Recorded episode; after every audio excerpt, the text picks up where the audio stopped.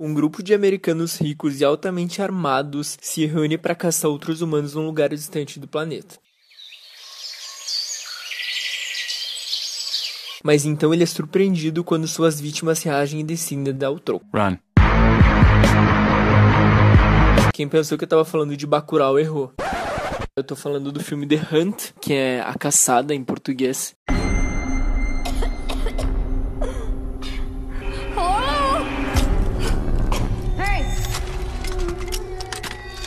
What is happening? What is all of this? Did you see that article? Every year, these liberal elites kidnap a bunch of normal folks like us and hunt us for sport. You actually believed we were hunting human beings for sport. What kind of sick people would even think of something like that? White people. We're the worst. E ele é um filme que o Trump proibiu. Na verdade, ele, ele reclamou e aí os caras resolveram adiar a exibição dele, porque tinha dado aqueles mass shooting lá nos Estados Unidos e realmente eles adiaram. Porque o filme tem muita violência e tal. Só que, cara, é surpreendente esse filme. Ele é da Blumhouse. Pra quem não tá lembrando, a Blumhouse é a que fez Sobrenatural, Uma Noite de Crime, Atividade Paranormal. E é um filme que, devo falar, ele entrou pra minha lista de melhores, sem dúvida. Porque ele me trouxe muitos questionamentos. Além de ele ser um filme que demora a perceber se ele é um filme de comédia, se ele é um filme totalmente de sátira, ou se ele tem fundamentos, quando a gente consegue ver nos discursos que estão ali em tela e nos personagens principalmente, a gente consegue ver que se trata de posicionamentos, coisas que a gente lida nos nossos dia a dia de uma maneira muito metaforizada, ou seja, o filme é uma metáfora dos discursos que nos acompanham, especialmente quando a gente vai falar de internet. Basicamente aqui eu vou dar o plot pra vocês, tá? Isso é um pouco sem spoiler, mas também é com spoiler, então se você quer ver o filme totalmente sem spoiler, não escute essa crítica até o final. Basicamente o filme é uma metáfora de uma discussão que acontece em comentários do Instagram, por exemplo. É uma discussão sem fim e a até o quanto que a gente está disposto para levar a nossa opinião até o fim. Então o filme é basicamente isso e a gente consegue ter dois extremos. Tem tanto o extremo de pessoas que representam, vai lá, republicanos e liberais, né? Então tem essa questão também a gente entende do porquê o Trump tenha reclamado. Ele falou que a esquerda hollywoodiana, babá, esse tipo de coisa que os conservadores falariam. Então é legal que a gente consegue ter uma reflexão nesses vários temas né, de que maneira que as estruturas da sociedade estão prontas ou não para segurar essa discussão toda que a gente vê hoje e que nos atravessa de muitas maneiras, né? E no filme atravessa as pessoas de maneiras bem reais, assim, então eu tava especialmente animado para ver esse filme por causa da Emma Roberts, que é aquela menina loirinha que fez Screen Queens, American Horror Story. Ela é bem queridinha, assim, principalmente do Ryan Murphy, que é a mente por trás de Glee, American Horror Story e outras séries desse gênero. E aí, esse filme que foi escrito pelo Damon Lindelof de Lost e Leftovers, juntamente com Jason Blum de Watchmen, eles pegam e resolvem trazer esse filme que, com a trilha perfeita, ela dá uma atmosfera de filme de terror e a gente fica apavorado em muitos momentos do filme, mas o mais legal dele é que ele é um filme muito surpreendente que tá toda hora nos dando coisas novas e eu acho que isso que é o legal do filme, que não sabe em nenhum momento o que tá acontecendo, o que que vai acontecer. Isso que é o mais legal e tem cenas, a lá que o Bill, a cena final principalmente, é uma coisa muito Cara, é sério, é incrível. A Hilary Swank também tá perfeita. Tem a Betty Gilpin, que eu descobri que ela faz Glow, mas como eu nunca assisti Glow, eu não conhecia ela. Mas ela tá incrível mesmo. Ela é uma atriz muito boa. E também me fez refletir uma coisa: até que ponto vale a gente levar os nossos posicionamentos até a última consequência? Será que a gente tá pronto para isso? Será que a gente não tá? Mas, cara, é muito legal porque esse filme, ele é um filme muito completinho. Eu acredito, eu não sei se ele tá hypado, acredito que não, mas eu acredito que esse é um filme que daqui a um tempo vai entrar aí na lista dos filmes indie mais hypados de todos, porque é muito legal o filme. É, como eu disse, é um filme muito maluco, então é legal que tem essa virada aí que acontece que eu não vou contar. Mas é um filme que vale muito a pena. Eu baixei ele e aí eu vi a primeira cena. Na primeira cena não fica nada nítido do que, que tá acontecendo. Só vê que tem pessoas num avião, aí depois já vai pro meio do mato, é tipo uns jogos vorazes. E é muito surpreendente. E daí tem porcos, e aí me fez questionar. E no meio do, do filme me dá razão para esse pensamento de que ele tem várias características do livro do George Orwell, que é aquele A Revolução dos Bichos, e fala da nossa sociedade. Cara, um livro de 1945, vocês têm noção disso, se mostra atualíssimo. E é isso, eu gostaria muito de ouvir outras pessoas que viram esse filme. Logicamente, quando acabou, eu já fui pesquisar referências, mas eu já tinha ouvido falar de primeira, antes de eu, de eu assistir o filme, que ele era um Bacurau americano e realmente tem coisas que fazem lembrar nessa aqui o Bacurau é nosso. Então, é, cara, é muito bacana mesmo. Gostei do filme, é uma experiência boa. Só que tem que ver ele de mente aberta. Não dá pra ver pensando que ele é um filme qualquer, assim. Ele é um filme bem. É, ele é muito sátira. Ele é um filme além, né? Ele é um filme muito, muito irônico. Que tá o tempo todo, não é nada do que parece. E também é. E é isso, a vida é meio maluca. e basicamente a mensagem do filme, pra mim, ficou assim não acredite em tudo que você lê ou que te falam, né? Porque muitas vezes na internet a internet nos dá essa, essa falsa sensação de poder. Parece que a gente virou uma arma engatilhada, pronta para tirar em tudo que a gente vê. Então, a gente não consegue, eu tenho essa impressão, exercitar mais a questão do silêncio, a questão de não precisar comentar em tudo. Cara, a gente não precisa comentar tudo que a gente vê. A gente pode é, ter momentos de pausa, de silêncio, porque eu acho que isso é uma coisa que tem adoentado a sociedade cada vez mais. O fato de a gente ter que reagir, a gente tá muito reativo. Por que, que a gente tá assim?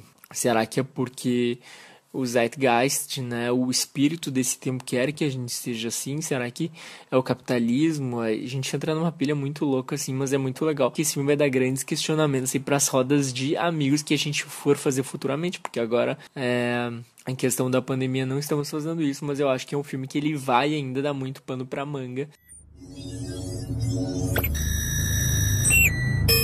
Agora é hora do quadro Pílula Científica, onde eu trago alguma novidade que ninguém ou quase ninguém sabe, às vezes nem eu sei, mas isso eu sei. Hoje no Pílula Científica eu vim trazer uma coisa que tem me ajudado bastante na pandemia e eu acho que pode ajudar outras pessoas. Então, como eu falei antes, para a gente fazer um exercício de silêncio, as coisas acabaram que vindo meio que juntas, né? Então eu vou trazer sobre a meditação, que é uma prática que tem vários estudos e eu vou deixar o link no podcast é, que diminui o estresse, faz tu relativizar o universo, ver aquela história que tu é um grão de areia na galáxia, e isso é muito real.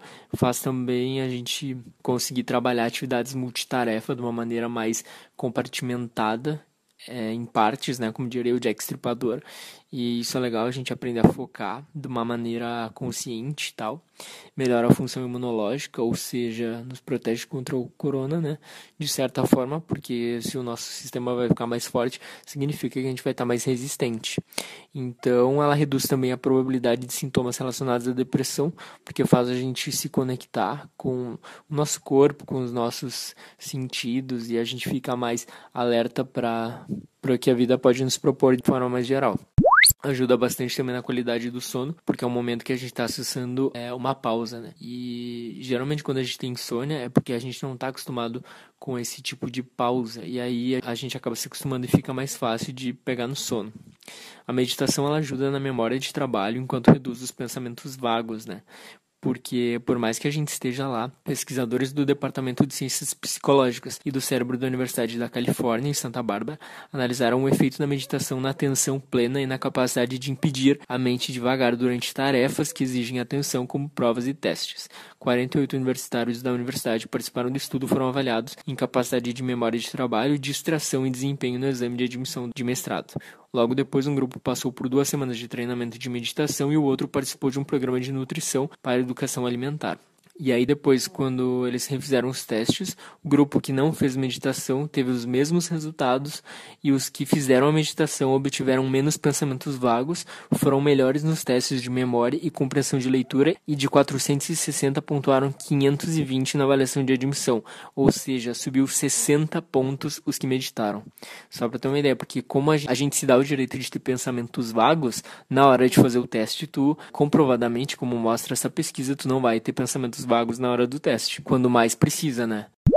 A meditação ela promove também o bem-estar psicológico, porque a gente está plenamente, né? A gente está sentindo as coisas, a gente está se permitindo acessar outras coisas que a gente normalmente não tem, entre aspas, tempo de acessar. E tudo bem não ter tempo de acessar, mas é legal a gente pensar, é, sei lá, a gente vê meia hora de TV num dia, pega cinco minutos dessa meia hora e tenta começar a fazer essa meditação, sabe? E tem vários tipos de meditação. Tem no YouTube, por exemplo, muitos, muitas aulas de meditação que a gente pode fazer. Tem a meditação guiada, tem a não guiada. E eu tenho feito a não guiada. Eu coloco uma playlist muito legal que é de bols tibetanos, que é bizarro, me dá uma sensação que eu tô lá no Oriente fazendo meditação e é muito legal porque eu fico em silêncio e eu fico sentindo tudo que aquelas músicas me trazem. E eu fico Cara, é que eu acho que um erro da meditação é que todo mundo acha que tu tem que ficar em silêncio, o pensamento em branco, que nem aquela. Lembra no, no Harry, quando o Harry morre e encontra o Dumbledore lá, que fica tudo branco? Onde nós estamos? Eu ia lhe perguntar isso. Onde você diria que estamos? Bom, parece a estação de King's Cross. Mas limpa. E sem todos os trens. King's Cross, é isso mesmo. Isso como dizem, é a sua viagem. Não tenha pena dos mortos. Tenha pena dos vivos. E, acima de tudo, daqueles que vivem sem amor. Professor, isso tudo é real? Ou só está acontecendo na minha mente? É claro que está acontecendo em sua mente, Harry. Mas por que significaria que não é real?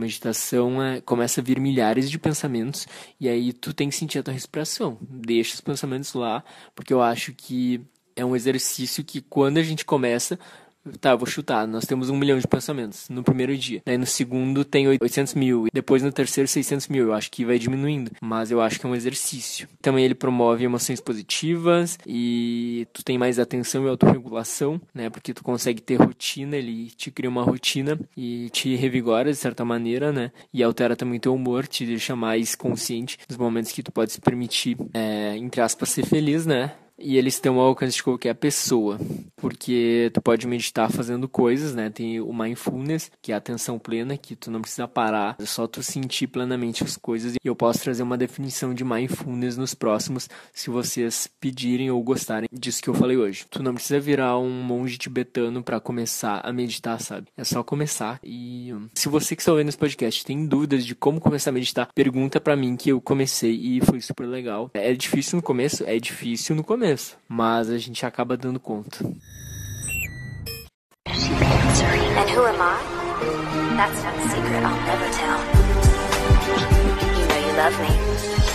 XOXO.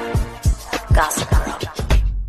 E para encerrar o episódio de hoje, chegou a hora do Pipoca News, que é a hora que eu trago novidades do mundo visual que eu sei que vocês gostam e não tem tempo para pesquisar estão aí no metrô, na academia, deitados na cama, no sofá, fazendo uma comida que vocês viram na internet ou no Masterchef, ou estão fazendo qualquer coisa, não importa. Um tempo atrás, algumas pessoas ficaram sem entender por que, que a Manu Gavassi recusou um papel na novela Salve-se Quem Puder. Aí a artista explicou que não conseguiria fazer o trabalho por conta de outro projeto que já havia surgido. Tá, mas que projeto que é esse? A Manu ainda não revelou, mas uma jornalista descobriu que a cantora teve um trabalho acertado com a Netflix. E aí, vale lembrar que desde o início do BBB 20, muitos rumores sobre a produção de streaming estrelada por Manu também surgiram. E aí, segundo essa colunista, ela vai estar no elenco do seriado Condom Ladies, ainda assim título em português, e ela tem produção por conta da Natalia Klein. Inicialmente as gravações começariam em setembro desse ano, mas com tudo incerto por conta da pandemia, provavelmente vai atrasar um pouco. A Netflix ainda não se pronunciou, mas provavelmente vai fazer uma grande propaganda e tal. E acredito que vai ser bem legal porque a Manu, é, naqueles videozinhos dela lá do Instagram, ela mandou muito bem. Para quem ainda não viu, vale a pena dar uma olhada porque a Manu ela roteirizou e gravou 100 vídeos pro BBB. E aí cada vez que ela ganhava uma prova, por exemplo, ela ia lá no Instagram e comemorava, porque já tinha pronto. E aí as pessoas que ela deixou cuidando do Instagram postavam e foi super legal. Essa interação que ela teve com o público, inclusive, foi uma das coisas que ajudou ela a ter bastante público. Então, eu indico para quem quiser dar uma olhada. Tem uma outra série que ela fez ano passado também no YouTube, chamado Garota Errada, que faz alusão à música Garoto Errado dela e fala dela tentando a sorte como uma cantora pop frustrada e tal. É muito legal porque ela brinca com isso. Eu, eu gosto de pessoas que são irônicas com o próprio fracasso, né? Que nem a Manu era antes, mas que bom que ela deu, né? Voltou por cima.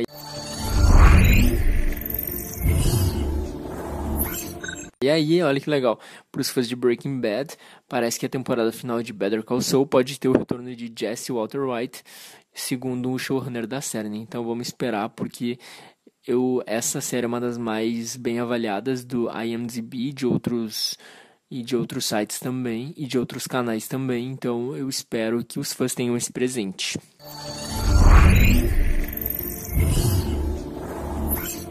E olha só, essa é para os fãs do seriado da HBO Curb Your Enthusiasm, que é protagonizado por Larry David e foi renovada nessa terça-feira, 30 de junho, para a 11 temporada. E a série, para você terem uma ideia, ela começou lá nos anos 2000 e ela está no limbo devido à crise do Covid-19. O protagonista, criador e produtor executivo David retorna ao papel principal, que é inspirado nele próprio, e o canal havia dito já que, que renovará a série enquanto ele quiser.